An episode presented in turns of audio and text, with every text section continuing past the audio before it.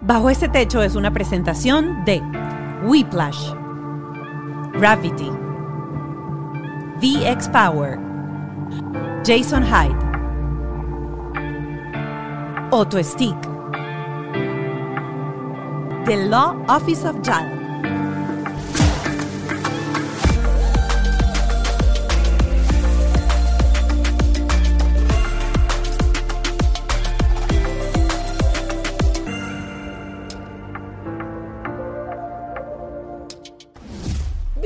Bienvenidos a Bajo este techo. El día de hoy vamos a hablar de un tema que mucha gente no conoce, había una gran película sobre eso. Hoy hablamos de foster parents, es ¿Qué es decir, diferente a la, a la adopción? ¿qué, qué se hace con personas, con niños que están en altos riesgos, que han sido maltratados y el Estado lo agarra, a dónde van esos niños y qué puedes hacer tú para ayudarles. Exactamente. Y esta pareja, Natalia Ospino y David Botero, son eh, dos padres, tienen eh, dos niñas gemelas de 3 para 4 años, tienen tres perritos y tienen este nuevo bebé desde hace un mes, que es un bebé en foster care.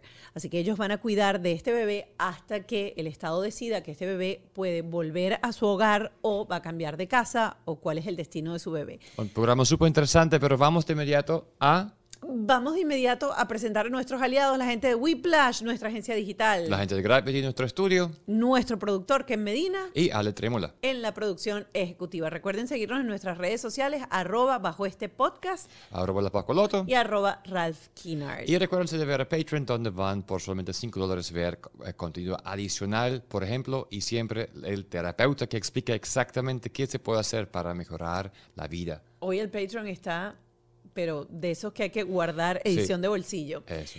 Y ya estamos listos para ahondar en este episodio que les va a mm, les va a abrir el corazón, los va a volver personas más empáticas y van a querer ustedes también de repente salvar el mundo. Bienvenidos abajo este techo. Ya están con nosotros nuestros invitados Natalia Ospina y David Botero aquí con nosotros. Y tenemos unas preguntas, pero ya estamos empezando a hablar. Vamos directo al tema. Mónica. Miren, voy con esto. Ustedes eran amantes de los animales y quiero empezar por ahí, porque a veces esa gente que es muy amante de los animales tiene los animales como hijos y los llama como hijos y los ponen a comer como hijos y los ponen en la mesa como hijos. Y la gente que tiene hijos, cuando ve a la gente que tiene animales así, dicen, es que esos no son los hijos. O sea, el perro es el perro y el hijo es el hijo. Yo quiero arrancar por ahí porque yo soy como un in-between. Yo siempre crecí con animales y con perros y yo siento que cada uno tiene su lugar en el hogar, pero son... O sea, son, parte del corazón de pero uno. hay mucha gente que tiene hijos, tienen sus animales y son como sus hijos. O sea, está bien. Claro, por eso, por eso quiero que, que lo hablen ellos, que pasaron tantos años primero con los animales, se conocieron a través de los animales Ajá, cuéntale y eso. después de los Eso. animales vino la familia. Lo bueno es que no es una alternativa, sino una progresión. Eso es lo que ¿Cómo digo es eso? yo. ¿Cómo es eso? Pues lo vivimos todo en- al final, ¿no? Le- empezamos y nuestra vida era solo con mascotas. De hecho, hablábamos de no querer hijos, hablábamos de que es más fácil porque el perrito, pues cuando quiere salir a algún lado, lo dejas en la casa y ya, no pasó nada. El niño, pues tienes que buscar cómo. Entonces, eh, esa era nuestra vida. Pero, pero yo creo que, que, que Dios nos estaba preparando a través de, de los perritos la responsabilidad, el sentir como si es un hijo más de la familia para poder prepararnos, para tener el corazón listo para eso. Así es. eh, muchas mujeres eso. hacen eso. Mi esposa me compró un perro para ver cómo, pa- para ver si yo tengo material de ser papá.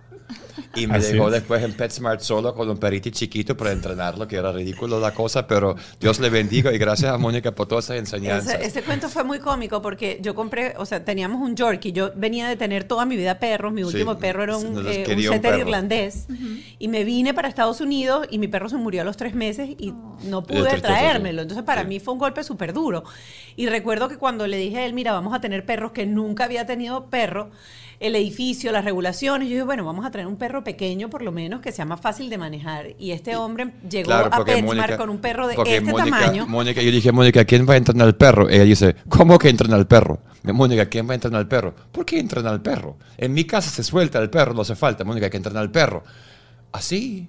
Entonces vamos a la, a la clase de entrenamiento y, ay, hoy no puedo, Ralph, tú puedes solo. Y no así tuve me- que viajar y fue muy Sí, cómico sí, porque, sí. claro, durante los meses todos los cachorros que empezaron del mismo tamaño crecieron. Menos mío. Y el único que no creció fue el perro de no sabía nosotros. hacer nada. Mira, pero que vamos, vamos Y le del... daban un chips y ya estaba Ya no lleno. quería trabajar más y era un perro muy flojo aparte, eso no perdonó nada nunca. Mira, Ya ¿cuántos- saben, hombres, si les regalan un perrito o les hablan de un perrito, ya saben Ya, para es dónde una van. señal ¿no? muy grande, lo veo mucho. ¿Cuántos, cuántos animales tenían?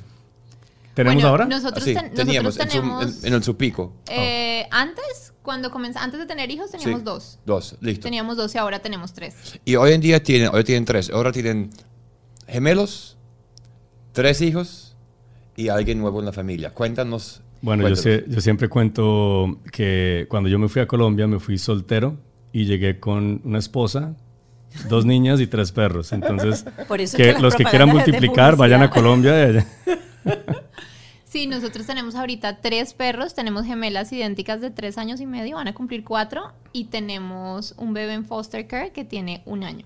Ok, el bebé en foster care, vimos las películas, pero ¿cómo es la realidad? Primero, cuéntanos la parte logística, ¿cómo...? cómo- No, y yo o sea, quiero arrancar o sea, por esta pregunta. Ajá. ¿Por qué si tienen dos hijas gemelas y tienen dos hijos biológicos, deciden adentrarse en ser padres foster? Bueno, sí, esa, esa es una pregunta que nos hacen mucho y realmente nosotros comenzamos con todo este tema hace muchos años. Eso no fue que de la nada de repente, ay, seamos foster parents. No, fue como hace muchos años, antes de tener inclusive hijos, como decía mi esposo, nosotros cuando nos casamos no queríamos tener hijos de entrada. Decíamos, teníamos los perros, dos perritos, que el mayor, pues lo tengo hace mucho tiempo, tiene 15 años, y para nosotros eran como nuestros hijos, son como nuestros hijos, y somos del team de el perrito se peina, se viste, se carga, eh, lo llevo al veterinario, hablo con el veterinario, son mis hijos. Entonces decíamos, estamos bien, no necesitamos más. Cuando llegó el tema de los hijos empezamos a hablarlo y mencionamos el tema de la adopción. Fue algo que de entrada empezamos a decir como habría una posibilidad de pronto en algún momento adoptar, sin ¿por? embargo, ¿Pero, pero por qué? Por- Echa, yo, yo creo que le, le- le cuentes la historia de cuando eras chiquitica, cuando eras pequeña, con tu mamá, que viste niño. Ah, bueno, bueno que lo que ahí- pasa es que es una historia larguísima, pero digamos que un poquito más atrás, antes de casarme, eh, lo mismo, yo no, no tenía como, yo no quería tener hijos, la verdad, pero cuando un- en un viaje que hice con mi mamá tenía más o menos 18 años y vi un niño, eh, digamos que para hacer la, la historia larga, corta, de cuatro años que estaba en necesidad, digamos que necesitaba un hogar y estaba en malas condiciones, para mí fue como en ese momento sentí una cosa que nunca había sentido por ningún niño en, en ningún momento y fue como, ¿cómo no lo voy a ayudar? O sea, como, como si se hubiera despertado un instinto maternal en mí y le dije a mi mamá en esa época, llevémonoslo para la casa y pensaba que era así nomás, ¿no? Llevémonoslo, por favor, y de ahí como que se, se despertó eso que yo no sabía y años después me di cuenta, pero luego después de irnos, eh, eso se volvió a ¿Pero pagar. la llevaron a la casa? No, no, nunca Pues lo se llevamos, pudo. no, no se ¿Tú podía. tienes eso. hermanos, hermanas? Tengo dos hermanos, sí. Ok. Somos tres ¿Y hermanos. eres de Colombia? De Colombia. ¿De qué parte de Colombia? Bogotá. De Bogotá. Hay muchos niños, obviamente, en Sudamérica que están en la calle, viven en Venezuela, o sea, hay muchos. Y eso siempre estaba ahí diciendo, yo en algún momento voy a verse. ¿Cuál fue tu historia? Tú eres americano, Sí, yo, pues no, yo, yo nací en Colombia, pero yo me vine a los siete años a Estados Unidos y colegio, universidad, todo acá. y tienes hermanos, hermanas. Sí, también. Bastantes. también sí.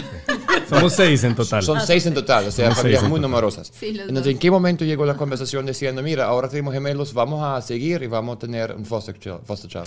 Bueno, no, la, la conversación de hecho fue antes de, de tener las gemelas. Eh, cuando, cuando mirábamos el tema ya de, de niños, cuando ya pasamos en esa progresión de ser eh, eh, pet parents ¿no? Right. a, a- a mirar ya el tema de los niños, eh, ella siempre me hablaba del tema de la adopción y yo, siempre tengo algo y tenemos algo y es que si a mí en mi intimidad con Dios no me lo confirma algo, no lo, no lo hago por más que quiera o no quiera hacerlo, pero si sí me lo siento que me lo está diciendo, por más de que no quiera hacerlo, lo hago.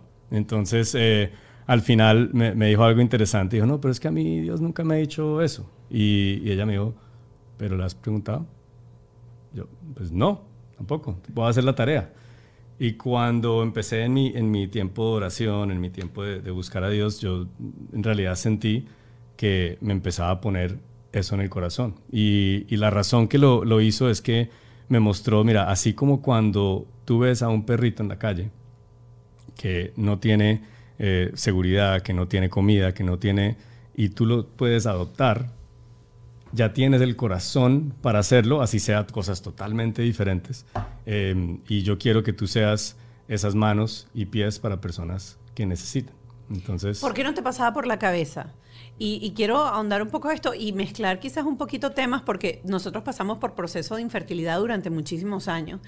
Y dentro de esa desesperación, obviamente uno dice, bueno, si uno lo que quiere es ser padre, vamos a, no sé, donación de esperma, donación de óvulos, vientre subrogado, eh, adopción. Uno empieza a si es tanto tu deseo por ser padre, tú empiezas a ahondar y a, y a, revisar otras opciones.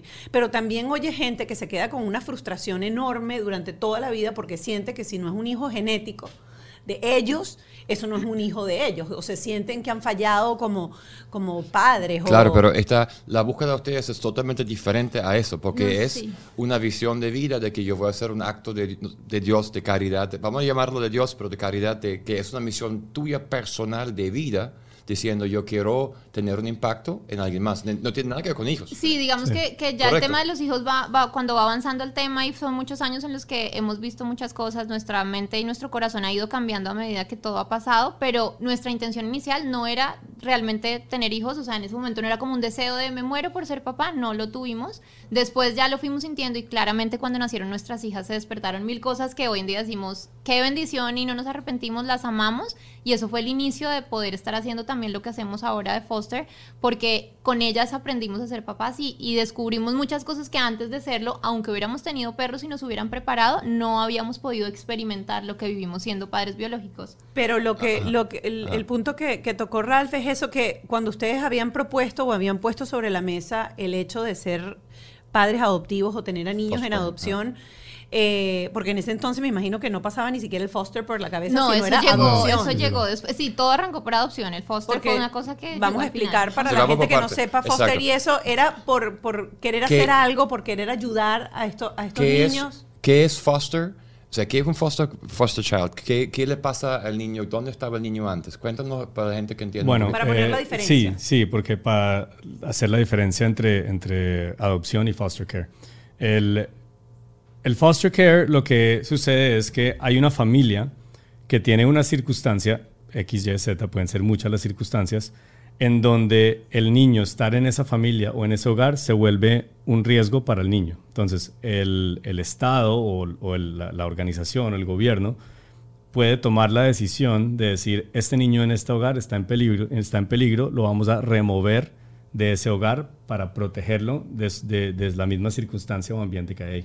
Puede ser, yo, perdón, te interrumpo, puede ser abuso, maltrato, abandono, cualquier situación que haga que tengan que remover al niño de la casa. Puede ser financiero, tema, cualquiera la que sea la situación. Y en esa instancia eh, pueden pasar dos cosas. Uno, pueden ir a un shelter, a un hogar, eh, en donde pues va- van a las circunstancias que tiene que vivir. Es, eh, no es un lugar donde va a tener calor de familia, hogar y amor que necesita un niño.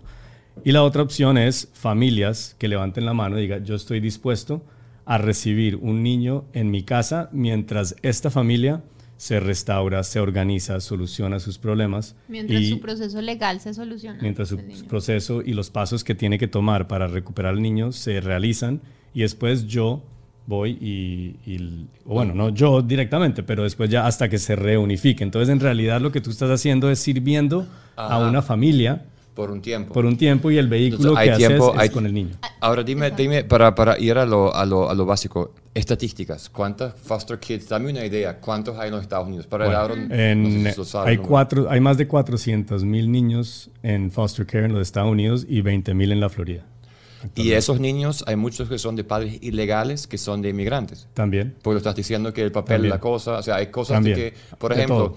Por ejemplo, que si alguien pasa la frontera con niños, el gobierno dice, mira, estamos en peligro, vemos y lo quitan a los inmigrantes. Los remueven. Los ¿Sí? pueden remover también, sí. Eh, puede ser locales, pueden ser inmigrantes, pueden ser cualquier niño que vean que están en peligro en una situación, ellos tienen el, el- el derecho de removerlos. Y la otra opción lugar. es un shelter. Shelter meaning que van a un, A no un refugio. orphanage, es un refugio. Van a Como un refugio. donde hay cuatro, orfanato. Un 400 niños y 10 adultos que ven cómo, cómo Carizo hacen para resolverlo. Y Entonces bueno, hay un digamos que ahí en eso, en eso al final mi esposo dice, uno de los de las opciones y la idea y lo ideal de ser foster care es que regresen con su familia, el, digamos que el Estado les promueve todo para poder prepararse para tener sus hijos de vuelta. Sin embargo, en muchas muchas oportunidades, no se logra y ellos les dan un tiempo estimado. Y si no se logra, el niño queda en estado de adaptabilidad.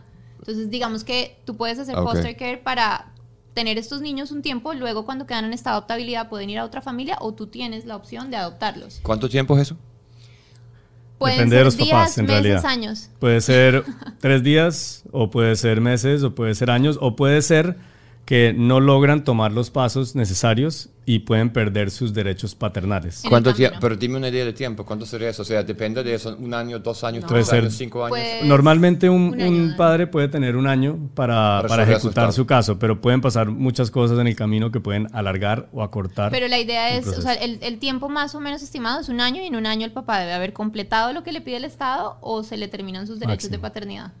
Y después de ustedes haber recibido ese niño durante un año, de haberle dado amor, de haberlo incorporado a las rutinas del hogar, de haberse enamorado y encariñado de ese ser que te empieza a ver con, con los ojos del amor porque tú eres su proveedor, eres su cuidador, o sea, le estás dando lo que seguramente nunca había recibido durante toda su vida. Yo creo que el miedo, el, el miedo, el peor miedo es tener que desprenderse y decir, hasta aquí llegó esto, Sí, Totalmente. eh, Eh, en, en eso, digamos que, bueno, es que la, la historia es demasiado larga para resumirla en tan poco tiempo, pero eso fue una de las, uno de los temores en especial mío como, como mujer y como mamá, porque yo creo que los dos tenemos, teníamos temores diferentes aún en el camino, pero uno como mamá, lo que dices tú, ¿no? Digamos que es esa parte de proteger, cuidar, amar, él ya, él ya empezó a decir papá, mamá, entonces entre más tiempo pasa, pasa un año, pasan dos años y en el momento en que te digan el caso se tuvo se renovó, va para otra casa, cualquiera sea su, su situación, va a ser difícil y eso era uno de los temores más grandes que teníamos, pero en el camino cuando tomamos la decisión de hacer foster, cuando yo, yo tuve como ese proceso y ese duelo de decir, yo no soy capaz de recibir un niño y luego entregarlo, yo me enamoro de una mata. O sea, era como, yo no voy a ser capaz de decirle que se vaya cuando ya es parte de mi casa, mis hijas. Sin, herba- sin embargo, en el proceso leí un libro muy lindo sobre foster care y sobre adopción que te habla de muchas cosas y te hablaba y era como, eh, ¿cuál es el interés por el que tú lo estás haciendo? ¿Se trata del bienestar del niño o se trata de tu bienestar? Amigo. ¿Estás pensando en qué va a ser lo mejor para el niño o estás pensando en que te va a doler a ti como adulta? Entonces, de ¿Cómo se alguna llama el libro? Eh, el libro se llama Reframing Foster Foster Care. Care. Ok. Em, entonces, No ahí lo, no sé el, el autor, eh, pero hay algo muy importante que a nosotros nos dicen, porque al final la meta es reunificar una familia. Uno no está en el, en el proceso de tratar Sí. de dividir familias, porque por más de, de que los papás estén cometiendo errores, son personas humanas, pero son personas que aman a sus hijos, aún cometiendo los errores que cometen y son hijos que aman a sus papás. Entonces, nuestro, nuestro goal principal y del gobierno siempre es reunificar, y, pero a la vez también esos niños están en una etapa donde necesitan amor. Entonces, eh, eh, la organización con la que lo estamos haciendo dicen, para que el corazón del niño sane, el nuestro tiene que romper. Y, y en eso, digamos que completando lo que estaba diciendo, de alguna manera nosotros somos muy creyentes y yo, le, yo en, en mi tiempo con Dios le decía a Dios, pero ¿cómo yo no soy capaz de devolver un hijo? Y de alguna manera sentía como si Dios me decía, no se trata de ti, no seas egoísta, tú tienes Claro. todo lo que, tienes una familia, un esposo, unos hijos, tienes amor y este niño necesita de ustedes en este tiempo y si se te rompe el corazón, tú estás lista para hacerlo. El niño, si no está en tu casa, va a estar en un, en un eh, refugio y muchas veces en esos refugios pasan, pues pasan muchas cosas, el niño puede ir de casa en casa, puede ser... Entonces era, no pienses solamente en ti, sino piensa en el niño y en el, en el bienestar de ese niño. Y al final, si es el hijo que estaba destinado para ustedes, se va a quedar en la casa de ustedes. Si no es, va a ir al lugar que Ah, tenía. Déjeme organizar, organizar la cosa. Llegaron a organizaciones en Estados Unidos que hacen ese proceso. ¿Cómo es ese proceso? Tú vas a una o- o- o- oficina y dices que, mira, yo estoy listo, yo aquí estoy, ¿qué tengo que hacer? Tú lo puedes hacer directamente por, por ejemplo, donde estamos nosotros, hay una organización que se llama ChildNet, eh, que es la organización como que, que- que está contratada por el gobierno para hacer todos estos procesos. Entonces, lo puedes hacer directamente por ellos o lo puedes hacer con un- una organización sin ánimo de lucro como la que nosotros estamos haciendo, que es una, una organización faith-based, que se llama For Kids. Entonces, ¿el proceso qué es? Tú primero haces una orientación.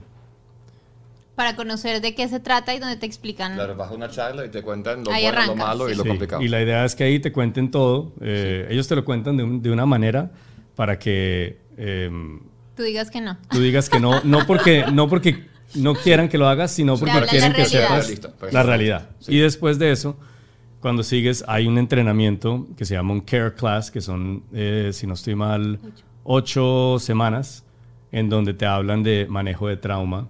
Claro, Em, porque ni de niño que viene con trauma. Claro, Sí. Claro, Unos tienes más que que, otros, manejar cada trauma. situación es Muy- está muy chiquito todavía, o sea, los de cuatro años debe ser más grave. Yo tenía otro amigo que lo hacía con niños más grandes y siempre me contaba. Hasta que- adolescentes. Adolescentes es complicadísimo, sí. El trauma grande, se puede vivir desde recién nacidos, porque Claro. solo el hecho de ser rechazados des- aún desde el vientre, digamos que eh, tiene Sí. sus traumas a- aún en Por eso. supuesto, por Entonces, supuesto.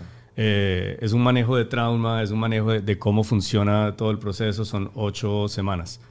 Después de eso, eh, o en el proceso más bien, ellos empiezan a hacer como un filtro de que tú tengas todo lo necesario para, para cuidar a un niño. Nosotros nos licenciamos de 0 a 3 años, entonces teníamos que tener una cuna, teníamos que tener eh, extinguidores, teníamos que tener eh, todas las cosas Claro, el que, perfil que psicológico que ustedes son sanos y... Sí, por que ejemplo, son, los claro, medicamentos guardados así, las cosas que tóxicas va a ir a una casa un lugar. sana, exacto, donde lo van Claro. a Que cuidar. hacen un home study. Entonces, cuando te aprueban eso, eh, con las clases, con el home study, con todo lo que, lo que tú pasas, una aplicación bien extensa, porque eh, quieren mirar que, que en realidad tengas todo para hacerlo. Te miran tus ingresos, todo. O sea, es un proceso Sí, Claro. Ahora, bien... Claro. Y cuando ya, cuando ya eh, tengas eso, entonces ya quedas licenciado. Uno tiene que tener una licencia para ser foster parent. Y una vez te licencian, casi que al otro día. Casi que ya a la hora te la llaman. hora, por la por- necesidad que hay, por una la necesidad, muy grande. Entonces te están llamando todo Y te tiempo. dicen, mira, ¿hay opciones o eso es, mira, tenemos esto listo? O sea, ustedes en ese proceso dicen... Tú dices más o menos, tú dices un rango de edad. En el caso nuestro, nosotros dijimos que de 0 a 3, que fuera menor que nuestras hijas de alguna manera para que ellas pudieran ayudar y no fuera un niño mayor que ellas. Tú Sí. puedes decir el sexo del niño si lo deseas. También puedes hablar de, de otras cosas de pronto que no tenga discapacidad, que, sea, que no sea de esta raza. Tú lo puedes hacer si quieres. Es lo que tú estás en capacidad de, Que te sientes bien con eso, sí. de Es- es manejar. no estar cómodo, porque no vas a estar cómodo, pero, pero sí que te, te sientas capaz de. ¿Por qué no Ajá, estás cómodo? Ajá. Es decir, tú para, para recibir un niño que viene con traumas, que viene con una situación eh, compleja, em, no, no es una situación... Piensa cuando llega un, un niño que es complicado, que es de pronto un amigo, el, hijo de un Claro. amigo, y tú tienes que cuidarlo por un par de horas y Y es- no es lo que tú estás acostumbrado, ya te tienes que incomodar por un par de horas. Entonces, eh, al recibir un, un niño de estos, digamos que es una situación donde tú estás abriendo tu, tu casa para un niño como estos y tú tienes que desacomodar toda tu rutina, todo lo que estabas haciendo, a un niño que no, eh, no has criado desde el, desde el vientre, desde que nació, sino que viene con no sabes qué, porque cuando, cuando llegan, llegan con una, un folder, llegan con dos cosas. Y es, es bueno que haces eso, Ajá, porque uno exacto. tiene como la sensación de que te entregan al niño Jesús y te entregaron a tu bebé, tu niño Jesús, y todo es un maravilloso. Por eso Entonces, quiero co- dar un poco. pero cuéntanos todos los detalles. Entonces, Sí. entonces ahí, ajá. A llamaron Mira. al siguiente No, día y dijeron, aquí está. Exacto, nosotros di- dimos, bueno, antes de eso, eh, como, como para Nosotros- dar, Nosotros, nosotros, lo comparamos con algo, eh, nosotros somos personas de fe y nosotros nos comparamos eh, cuando, cuando Dios, digamos que nos acepta a nosotros, nos acepta tal cual como somos. Entonces, eh, se dice en, en- en- en- en la fe cristiana que uno es adoptado por Dios, que uno estaba lejos de Dios, uno tiene sus defectos y tiene sus problemas, pero, pero Dios conoce nuestros errores, nuestros pecados, pero nos llama por nuestro nombre y nos da una identidad. Eso es lo que nosotros estamos haciendo, digamos, estamos recibiendo una persona, bebé o niño, tal cual como es, y dándole una, la, la identidad de nuestro hogar, pero recibiéndolo tal cual como es. Entonces, pero entonces en eso, cu- cuando, cuando nos llaman, nosotros digamos que tú dices todas estas cosas, ok, entre, entre esta edad y esta edad, niño sí, niña no, tú puedes decir, ellos, ellos son muy abiertos y muy sinceros contigo y tú también puedes ser muy sincero. Ellos dicen, está bien que tú no, no digas que sí a todo. O sea, porque a veces uno se siente mal y de pronto dice, no, pero si digo que no eh, niña o que digo que no esta raza o digo que no discapacidad, van a decir que entonces para qué me metí en esto y ellos dicen, está bien, es lo que tú sientas que como familia pueden manejar. Entonces, cuando tú das esas, esas descripciones, ellos ahí mismo miran los reportes y te llaman y te dicen, acaba de salir un niño. Es en el instante en el que el niño sale. No es como que el niño salió hace un tiempo, piénsalo, no. Acaba de salir un niño que fue removido de su casa, tiene estas características, esta edad, ta, ta, ta, se llama así, Wow. tiene esto y esto y esto. Te, piénsalo, lo reciben sí o no, porque va para un shelter. Tú cuelgas y tienes, Wow. porque lo alcanzamos a hacer dos veces Wow. antes de recibir. Tienes unos minutos, uno dice, dame un segundo, hablamos, o el que responda que sí, nosotros hablamos en nuestro caso, tuvimos dos niños, solamente uno en placement, que es el que tenemos ahora, pero tuvimos dos llamadas, hablamos, eh, y en ese momento tú regresas la llamada y dices sí o no, y te dicen, ve, ve al shelter por el niño, Y tú vas, a, o sea, ok, sigue, sigue, sigue. Vas al shelter. vas al shelter, en el caso nuestro cuando Pero en ya ese lo has momento hecho, tú no sabes eh, nada, o sea, no has dices, visto foto, nada, solamente Nada, te dan nada. descri- una no sabes descripción cómo básica. viene, no sabes si viene con ropa, con una maleta, con Bueno, un nosotros no como sabes nada. primera vez, exactos. De pronto ya uno en nuestro siguiente placement sabremos ya todo esto porque no lo habíamos hecho nunca y llegamos al shelter, no sabíamos cómo era nada, solo nos habían dicho la edad del niño, que era pues un niño, Un niño de un año. un niño de el- eh, 11 meses. Está 11 un niño meses. de 11 meses y más o menos te dan alguna como descripción, pero no saben mucho y cuando llegas allá te entregan, te meten a una oficina y te entregan un folder y en el folder está toda la información del niño, está la foto del niño y dice, habla más del niño, o sea, más acerca de su historia porque está ahí sin conocerlo y después te hacen firmar varias cosas y te entregan el niño. Y a donde la familia saben, los traumas saben por qué lo removieron, ustedes saben todo. Sí, Sí, hay, un, tú hay conoces una toda la historia. carpeta donde Sí. una carpeta que le dan a uno que es confidencial, que está Sí. todos los detalles. Sí. Y tú ya sabes, sin embargo, Antes de firmar, o sea, ya antes de firmar, tú, no, ahí tú ya sabes- cuando estás en la oficina ya no puedes no, decir que ahí no. ya- Ya, está. ya está. Ok. Ya, ya tú está. en la llamada, si dijiste que sí, ya Ya quedas. tú Sin embargo, todo lo que está ahí no es necesariamente eh, tan accurate, ¿no? Porque es, es- es en un momento, esas- esos niños son removidos, se recopila toda la información que puedan En ese momento, sí. En ya. el camino del proceso ellos van, en- van adquiriendo más información y te la van dando, porque en ese momento Wow. hay muy poca información del niño realmente. Wow. Entonces tú, tú dices, no sabemos a qué nos vamos a enfrentar, es, digamos que en esto sí es, es, es diferente a la adopción, porque ahí tú haces todo este proceso previo y el día que las personas les entregan un niño en adopción es, este es tu hijo, ya conoces toda su historia, ya lo conoces, ya te preparaste, aquí es como, ¡pum!, te lo entregaron y no sabes si va a estar contigo un día, tres años o si se quedó el resto Y de la vida. tenía ropa, no tenía ropa, que aprendieron, que van a ser diferentes. No te, entrega, no te entregan nada. El niño viene con la ropa que tiene puesta y nos entregaron una maletica pequeñita Un con un teterito, a me- medio teterito y venían dos pañales y, ¿Y mi ya? esposo preguntó, ¿y el resto de cosas? Nada, no te entregan nada. O sea, No, no hay. así llegó el No hay. niño y así no hay nada, no viene No con hay. nada. Sí, más o Y te lo de- entregan en tus brazos y te dicen, chao, salga de acá. O sea, no hay tiempo de, y no hay ahí a la farmacia a comprar medicina, a comprar cosas, a ver qué cari hizo, dónde empezar. Yo, ¿Qué hicieron? Es que ni siquiera Nosotros nos habíamos Cuéntanos preparado, O sea, están sentados en el carro con el niño. ¿Qué pasó en ese momento? Cuéntame ese momento. No, mira, nosotros antes nos llamaron a las 7 de la mañana y, y cuando nos llamaron y nos hablaron de este niño, ya habíamos, ya habíamos tenido otra llamada y otro proceso antes de ese que, que habíamos dicho que no. Nosotros dijimos que no.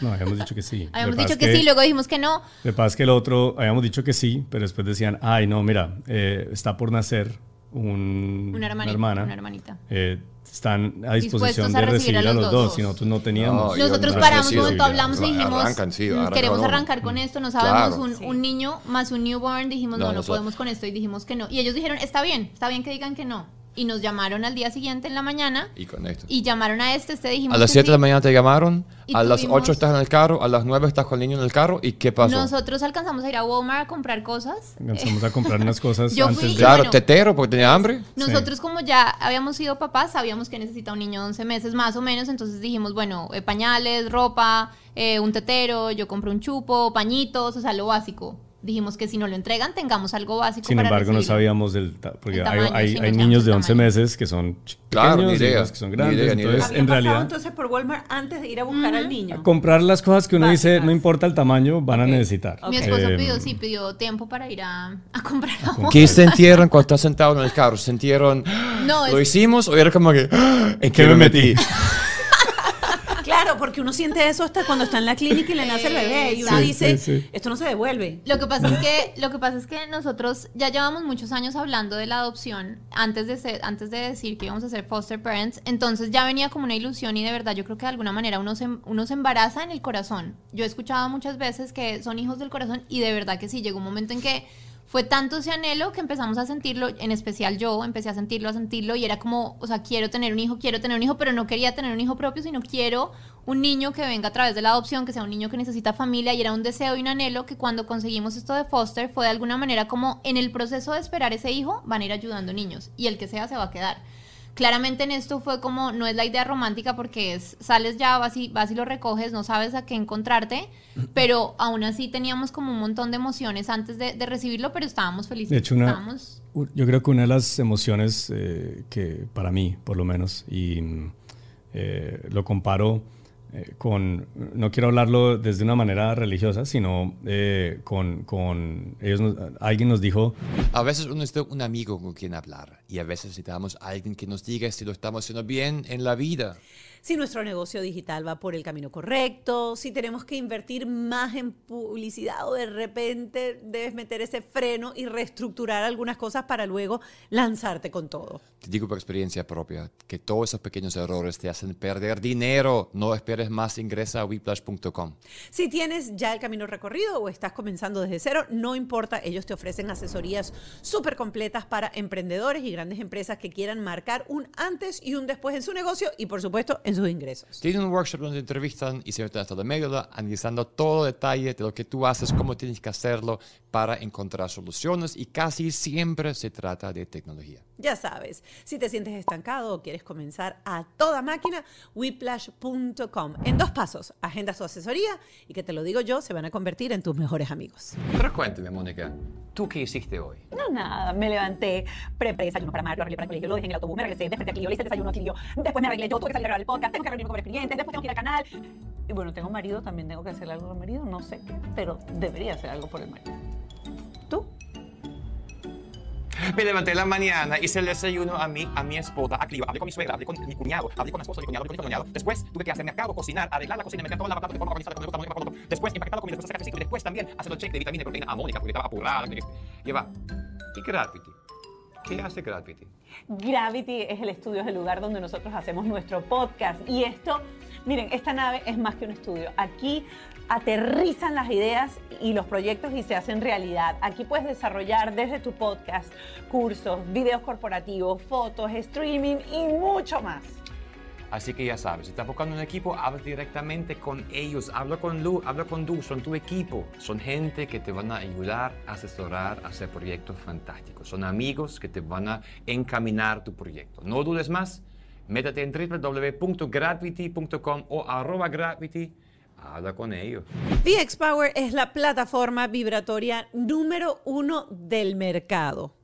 Vienen las vacaciones, las fiestas y vas a comer muchas hallacas, mucha arepa y tienes que estar con mucho cuidado. Bueno, Por mucho eso, bollo, mucho tamal, porque también tenemos gente de otros lados que comer otras cosas. Ya tú sabes lo que te va a pasar, así que vamos a entrenar. vamos a hacer 10 minutos, todo el mundo tiene 10 minutos. Es la plataforma número uno en los Estados Unidos para ayudarte a perder peso Eliminar y la ganar celulitis. masa muscular. También te va a ayudar con la circulación, te va a ayudar a mejorar los dolores musculares, tonifica la piel, aumenta la vitalidad y lo más importante, para arrancar el próximo año relajaditos, es que te va a eliminar el estrés. Así que visítalo aquí en Miami o llama directamente a su teléfono. O escanea el código eh, que ves en pantalla y te va a llevar directico para que compres VX Power, la plataforma vibratoria número uno del mercado. Dicen por ahí que en menos de un año puede haber una reforma migratoria. ¿Cómo eso nos va a afectar a nosotros, a nuestros familiares que quieren emigrar a este país? La única manera de saberlo es seguir a la gente de The Law Office of JAL. El abogado Juan Antonio Lozada te va a explicar todas las mañanas en su cafecito migratorio cuáles son las noticias nuevas que hay concernientes a migración. ¿Y cuáles son los tiempos? Porque todos queremos saber cuánto tiempo va a durar esto, cuánto va a pasar, qué va a pasar, cómo es. Los detalles te van a cambiar la vida y seguramente la vida de un amigo tuyo que está en el proceso. Así que si estás pensando en emigrar, si emigraste y estás en un limbo, si sientes que los abogados que tienes no son los correctos, te invito a que sigas a The Law Office of JEL y hagas ya una consulta con ellos. alguien nos dijo, ser foster parents es vivir el evangelio. Y cuando dicen vivir el evangelio es como, es vivir lo que Jesús vivió. Jesús, la persona en la tierra, cómo vivió. Porque hay, hay muchas personas que no están de acuerdo con la religión, pero todos dicen, eh, la vida de Jesús es un modelo de vida en términos de, de- de ayudar a la gente, amar a la gente. Y mm, una de las cosas que, que, eh, pasó por mi corazón era cuando uno veía cómo, cómo Jesús recibía a estas personas que venían eh, lisiadas, enfermas, o- y no le daba, no, no, él de todos modos las abrazaba, de todos modos las amaba, no decía, "Uy, no, este no. Em, y eso es lo que, lo que él usaba para sanar a las personas, para, digamos que, restaurar a las personas y darle otra vez la identidad. Entonces, para mí, cuando yo vi al, al niño, yo vi, wow, esto es lo que sintió Jesús cuando estaba haciendo eso, porque era un, un niño que vino descuidado, muy descuidado. Cuéntanos de eso, o sea, cuéntanos, o sea, el de verdad, cuando hablas del trauma, uno dice, ya va, pero tiene un, tiene un año, tiene 11 meses, de verdad, el niño tiene traumas cuando duerme, tiene pesadillas, Sí. Sí, ¿Sí? em, sí, de o sea, hecho, problemas de conducta, no toma, grita, o sea, no, no, eh, no entiende dinámica, o sea, tiene un mes con el niño. ¿Cuánto ellos, tiene tiene ya ahorita? te damos un mes. Tenemos un un mes. mes con el niño. Cuéntanos de esos primeros días. O sea, ¿ha sido difícil para el niño de entender dinámica? O sea, ¿de verdad se, se notó todo eso? Sí, Pues digamos que eh, sí, pero a esta edad también es una, una bendición que un niño tan pequeño se adapta a todo rapidísimo. Por y los eso. niños se adaptan de una manera impresionante. Obviamente él tiene sus cosas y nos hemos dado cuenta que, que vienen de atrás, que o sea, lo, notamos en él. Sin embargo, hemos, visto cómo, hemos visto cómo recibe todo de una manera impresionante y, y es feliz, es un niño muy feliz. Pero volviendo al tema de cuando lo recibimos, nosotros en ese momento estábamos súper nerviosos esperando en esa habitación y lo que dices tú pasa por la mente de uno muchas cosas de qué emoción, en qué me metí, o sea, esto qué es, mejor dicho.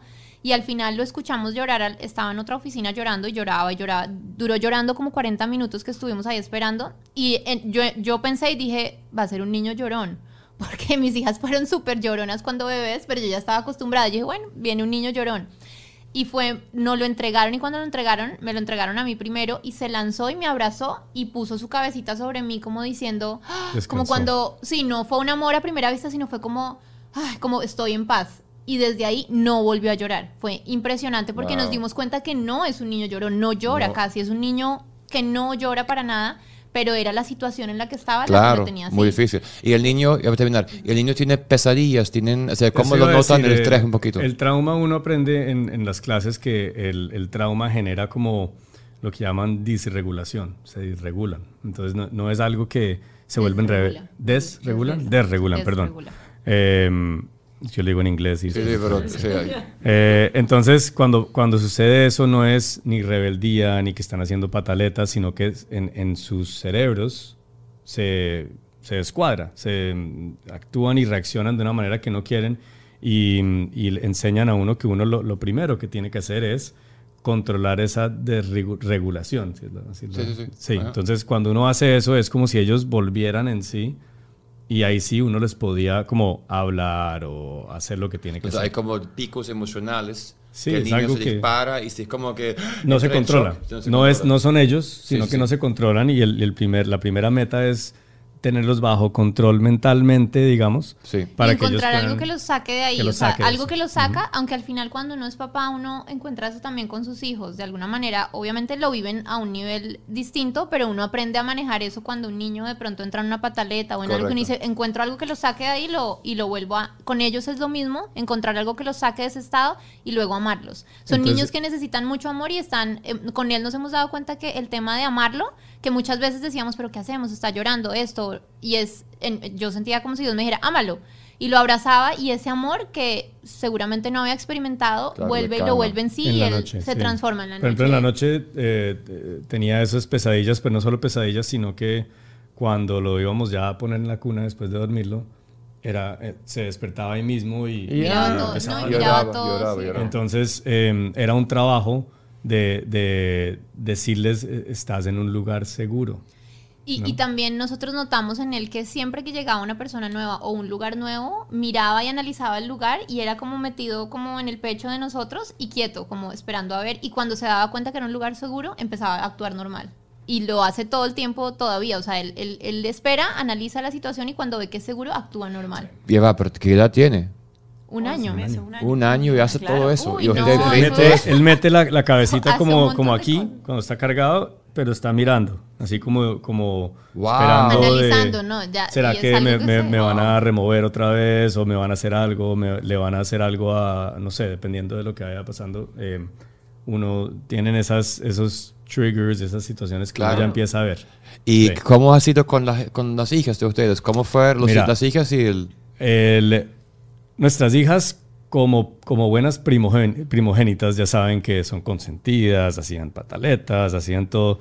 Y una de los, do- la- las cosas que uno decía o que le decían a uno era, eh, ¿cómo vas a, a exponer a tus hijas A eso, claro. a un niño, A un niño que viene así? otra- sí. Y, y, y en este libro me impactó mucho que dijo, el peligro es no exponerlas a estas situaciones porque van a pensar que estas situaciones no existen y no van a entender la, la- la bendición que tienen de estar en el, en el lugar, no porque los papás sean perfectos ni nada, sino... No son seguros. Eh, exacto, entonces a- al ellas estar expuestas a, a esta realidad, ellos, ellas, lo, lo que ha sucedido es que ellas, sus pataletas, sus cosas de consentidas y de sentir que tienen derecho a las cosas, ha cambiado. Porque, porque nosotros le hemos comentado, no con detalles, no queremos dañar corazones, pero sí comentarles de dónde viene esta situación. Y eso lo- lo- las da como, aún a los tres años,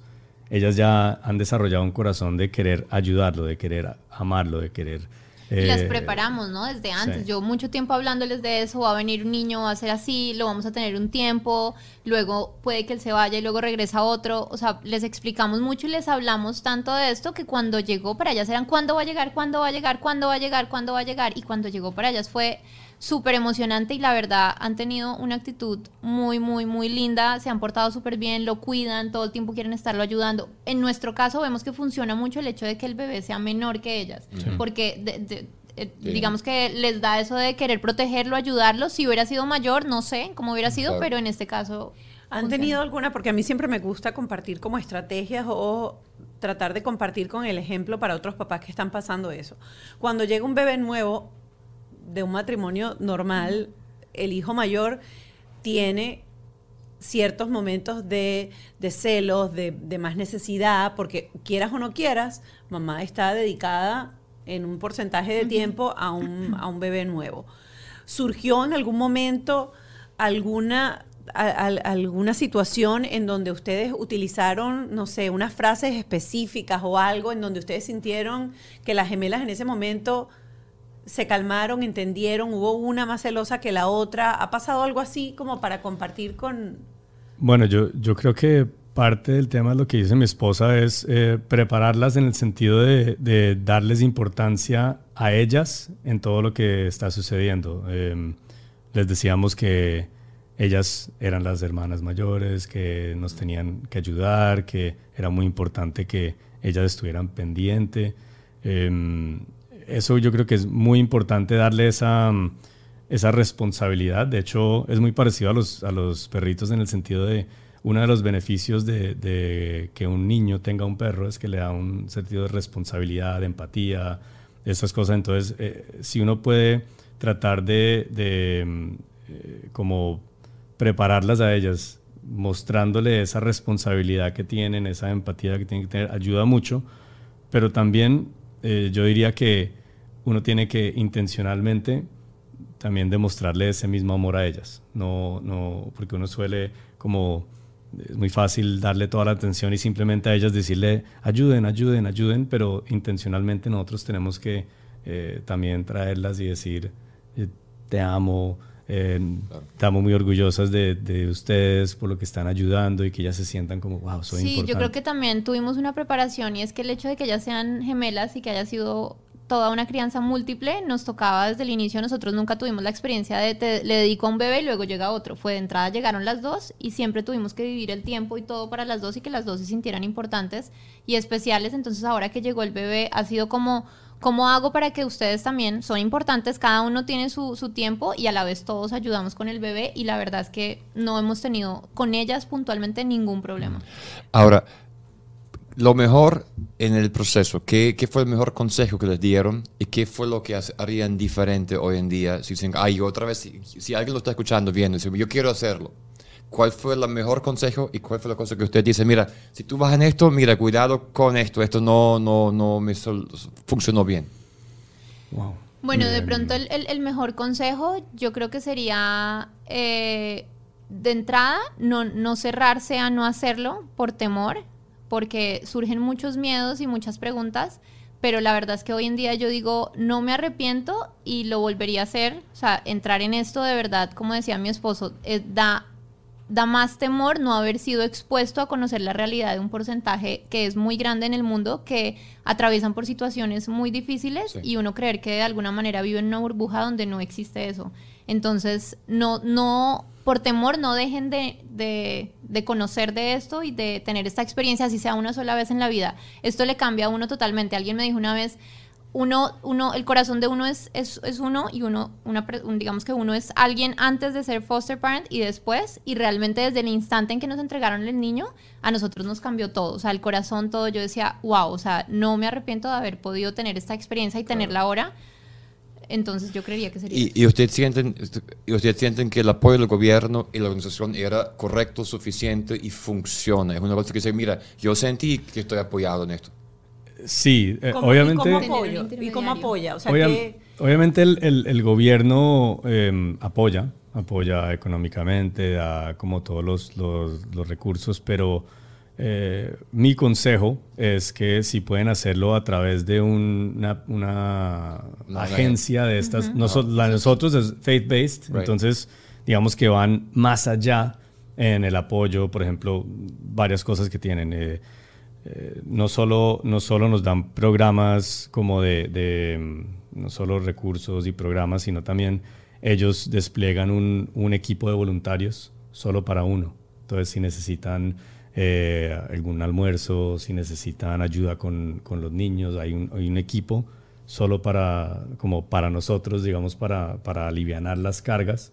Eh, y también están con uno en todo el proceso, como están. Y siguen en contacto, o sea, todo el tiempo. Permanente, todo el tiempo lo el que uno domingo van a la iglesia y ahí hablan, traen los niños, hay apoyos, hay gente que... Todo. Súper importante. Sí, eso sí. para No, nosotros eh, es súper escuchamos historias de personas que no lo hicieron con agencias, a través de agencias, sino directamente con el Estado. Nosotros no sabemos, pero no escuchamos que no eran buenas experiencias y que digamos que el proceso no había sido tan bueno. Claro, el gobierno también Entonces sí creemos que el hecho de tener una agencia de por medio, que está pendiente de ti, que te ayuda, que suple esas necesidades, creemos que sí es Y un, un consejo de pronto de, de, de que no hacer es em, de pronto tener muy claro el fin con el cual estás haciendo esto.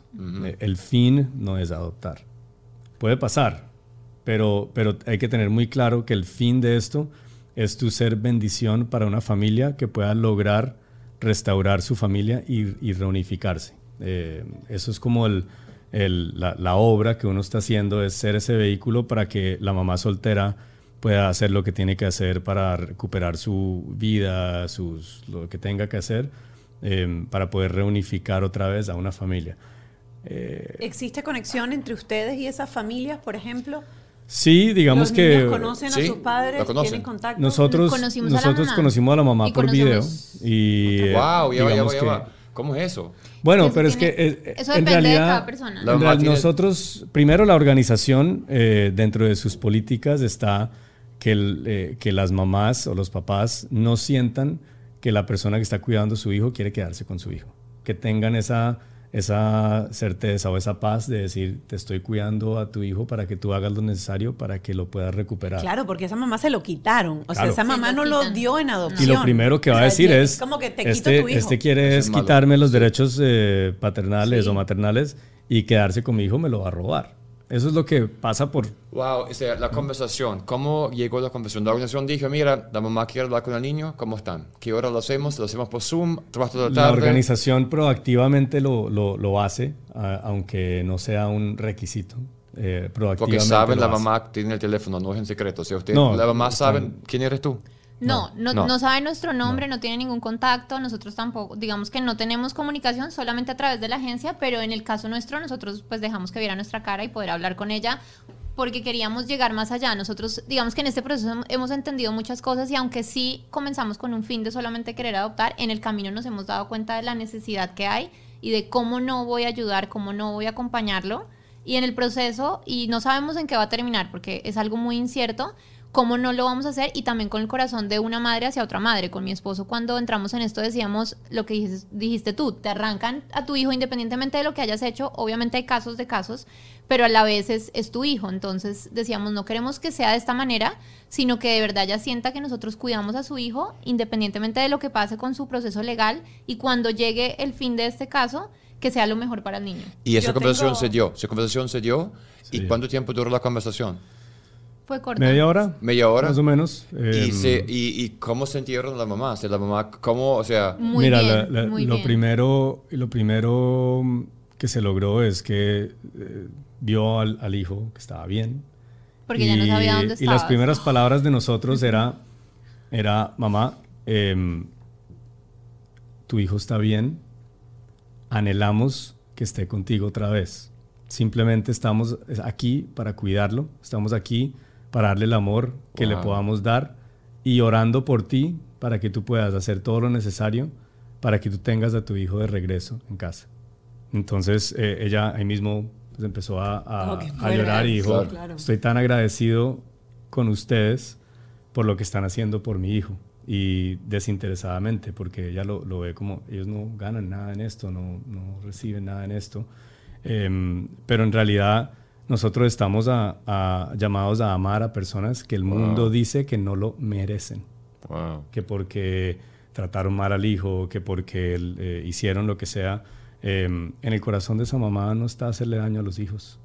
La razón que lo removieron pudo haber sido por X o Y, pero en el corazón de la mamá, esa mamá, y el libro Hay lo dice, casos, dice, el sí. otro Ah. lado de foster care es que tú estás recibiendo a un niño y el niño está feliz y está haciendo todo esto, pero al otro lado hay una mamá que por más errores que cometió, no hijo. quería que le quitaran al Claro. hijo. Claro, yo tengo un caso cercano eh, que conozco, los niños ya tienen, wow, 14 años tenemos nosotros aquí, tienen más de 14 años con él y conocen a, a sus padres, siguen viviendo con su foster, pero pasan fines de semana, se conocen, se quieren, se aman y ellos llegaron al acuerdo en donde obviamente sus hijos tienen un futuro diferente viviendo en casa de, de este amigo.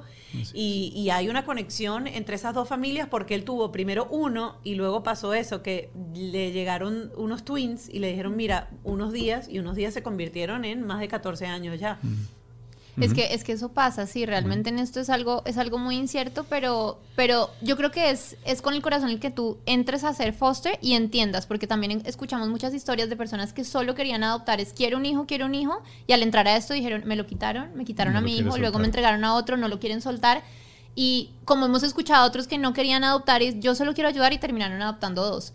Entonces es como con qué corazón y con qué intención entras. Si de verdad es por ayudar a otros, darle, darle ese, ese espacio, ese cuidado, amor a esos niños. Y si en el camino, nosotros siempre decimos que sea lo mejor para el niño. Si lo mejor es regresar con su mamá, si lo mejor es irse a otra casa donde pueda estar también con sus hermanos, sabe. que los adopten a todos y lo mejor es con nosotros, es qué es lo mejor para el niño. Y si en el camino adoptas, era para ti. Pero si tú entras con el, con el corazón como de pronto errado, ahí es donde puedes salir lastimado en este proceso. Pero sientes que esa manera de pensar que tienes ahorita la tienes porque ya llevas un mes viviendo y conociendo el sistema. La tengo ahora, antes no. Yo creo que también es, es parte de, de disponernos a pasar por ese proceso, porque en ese proceso de, de- como de certificación y como lo hicimos De con esta organización, eh, eh, eso es algo que, que le, le ponen a uno muy claro en el corazón eh, y por eso dicen, para que el corazón del niño sane, el de nosotros tiene que romperse.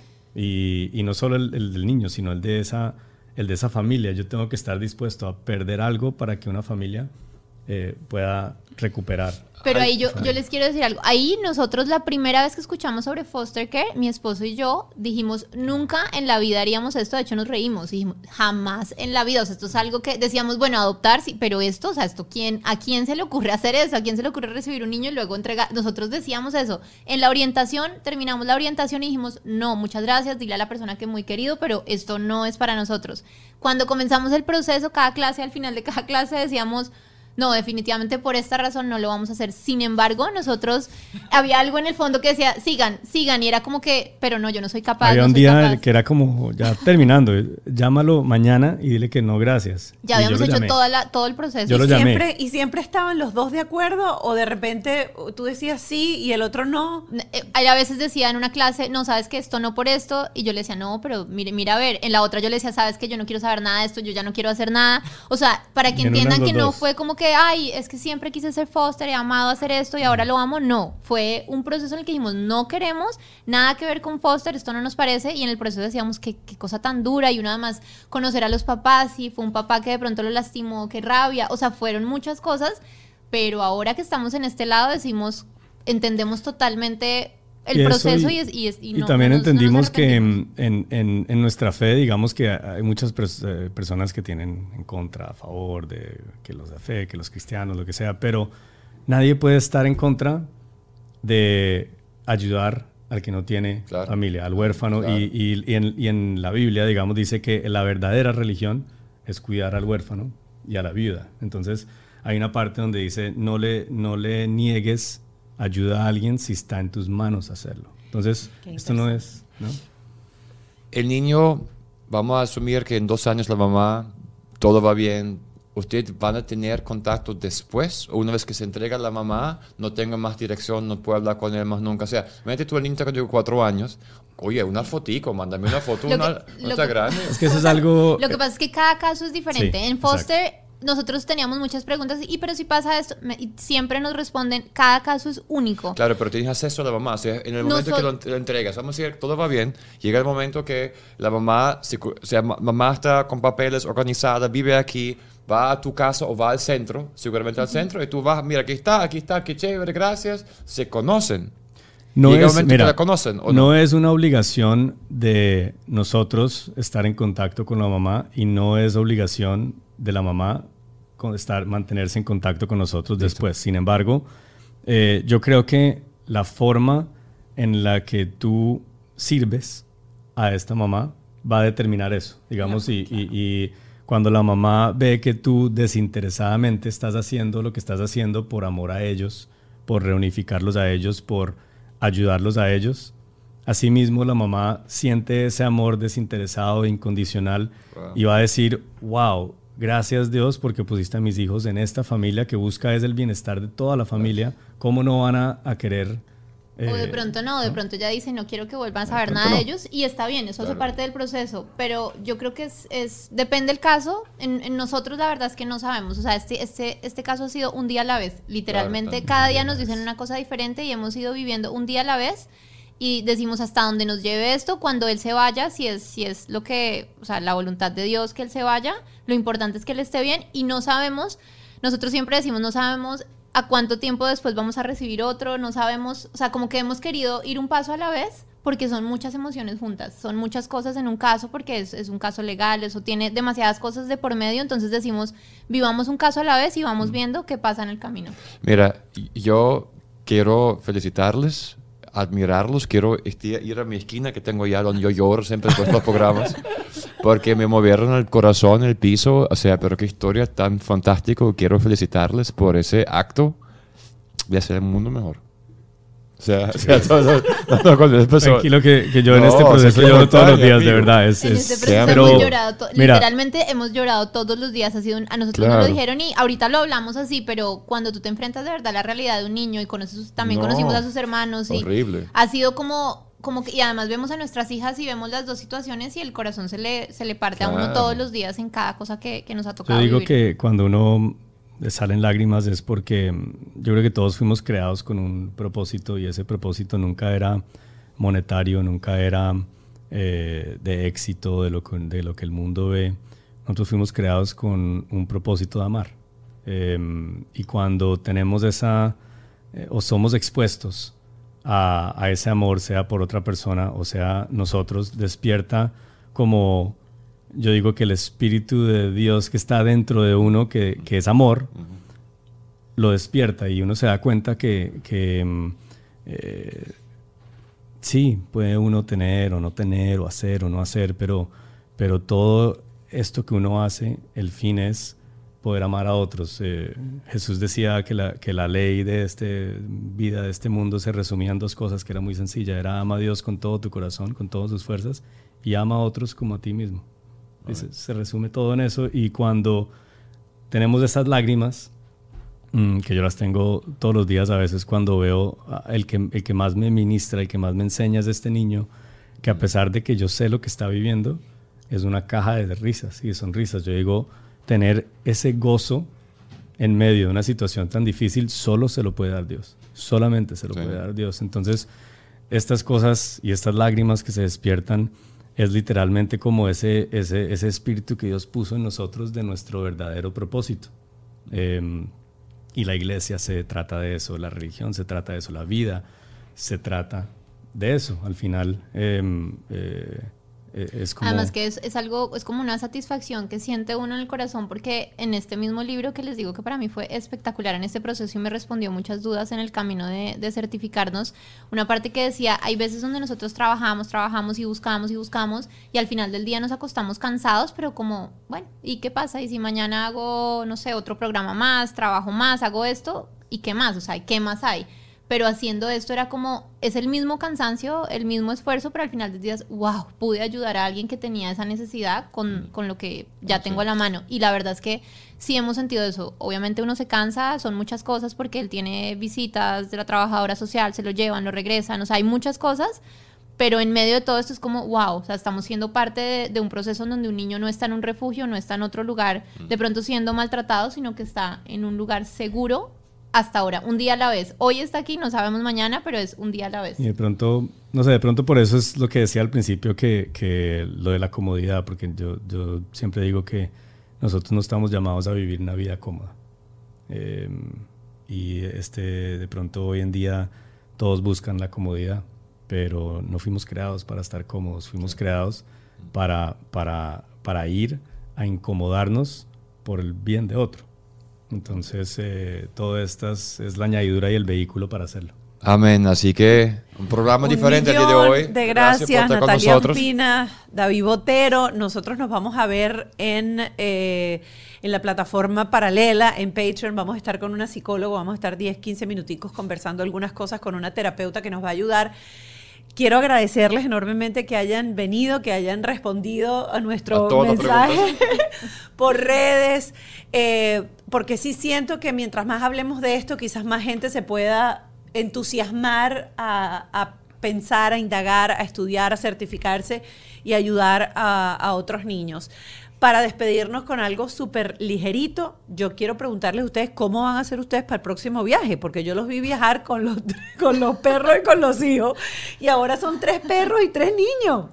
Ya tienen viajes Mini- planificados minivan, minivan. No, no, no, no, no. Minivan. Ya la minivan la avión, tenemos. Con las bebas con metidas sí. acá y los, Ah, sí. Minivan, minivan. Bueno, no, la verdad es que yo creo que una cosa importante es que somos un equipo. Nosotros aquí hacemos todo por igual. Mi esposo me ayuda absolutamente en todo. O sea, él hace, yo hago y nos complementamos. Entonces él coge una, yo cojo otra. Y digamos que el- la preparación de haber tenido múltiples también ha sido una ayuda grande porque siempre hemos tenido las manos ocupadas, siempre, o sea, todo al tiempo, todo al instante. Y bueno, ahora un bebé, la verdad es que uno más es como. Son más. seis. Ustedes tienen que, vayan, vayan a la cuenta de, de Natalia y vean ese post donde ellos están viajando en el aeropuerto, en el avión, con dos bebés, porque las nenas, ¿cuántos tenían en esa época? Ahí Bueno, la primera estaban, tenía como dos meses tenían- cuando viajamos sí. con las dos. sí. Amarraditas aquí y los dos perritos en los bolsitos de mano. Cuatro personas en dos asientos. Tienen que verlo.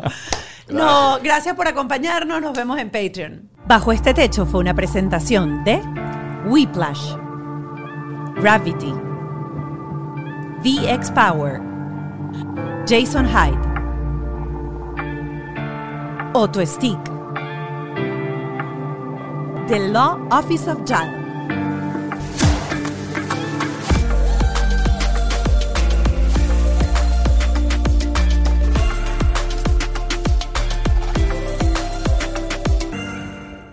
¿Estás listo para convertir tus mejores ideas en un negocio en línea exitoso? Te presentamos Shopify. Tal vez no lo sabías, pero nuestro podcast More Than Mamis es un negocio y lo empezamos por supuesto para desahogarnos y hablar sobre la maternidad, no para convertirnos en expertas de ventas y del e-commerce. Así que sí, necesitábamos ayuda para vender nuestro merch y poner en marcha nuestra tienda. ¿Y cómo suena con Shopify? Llegó otra venta. Shopify es la plataforma de comercio que está revolucionando millones de negocios en todo el mundo. Ya seas un emprendedor desde tu casa o desde donde sea, Shopify es la única herramienta que necesitas para iniciar, administrar y hacer crecer tu negocio sin dificultades. Con Shopify puedo gestionar pedidos, envíos y pagos desde cualquier lugar, brindándote toda la información y estadísticas de tus ventas al detalle. Regístrate para un periodo de prueba con tan solo un dólar al mes en shopify.com barra sonoro, todo en minúsculas. Ve a shopify.com barra sonoro para llevar tu negocio al siguiente nivel. Shopify.com barra sonoro. ¿Estás listo para convertir tus mejores ideas en un negocio en línea exitoso? Te presentamos Shopify. Tal vez no lo sabías, pero nuestro podcast More Than Mamis es un negocio y lo empezamos por supuesto para desahogarnos y hablar sobre la maternidad, no para convertirnos en expertas de ventas y del e-commerce. Así que sí, necesitábamos ayuda para vender nuestro merch y poner en marcha nuestra tienda. ¿Y cómo suena con Shopify? Llegó otra venta. Shopify es la plataforma de comercio que está revolucionando millones de negocios en todo el mundo. Ya seas un emprendedor desde tu casa o desde donde sea, Shopify es la única herramienta que necesitas para iniciar, administrar y hacer crecer tu negocio sin dificultades. Con Shopify puedo gestionar pedidos, envíos y pagos desde cualquier lugar, brindándote toda la información y estadísticas de tus ventas al detalle. Regístrate para un periodo de prueba con tan solo un dólar al mes en shopify.com barra sonoro, todo en minúsculas. Ve a shopify.com barra sonoro para llevar tu negocio al siguiente nivel. Shopify.com barra sonoro.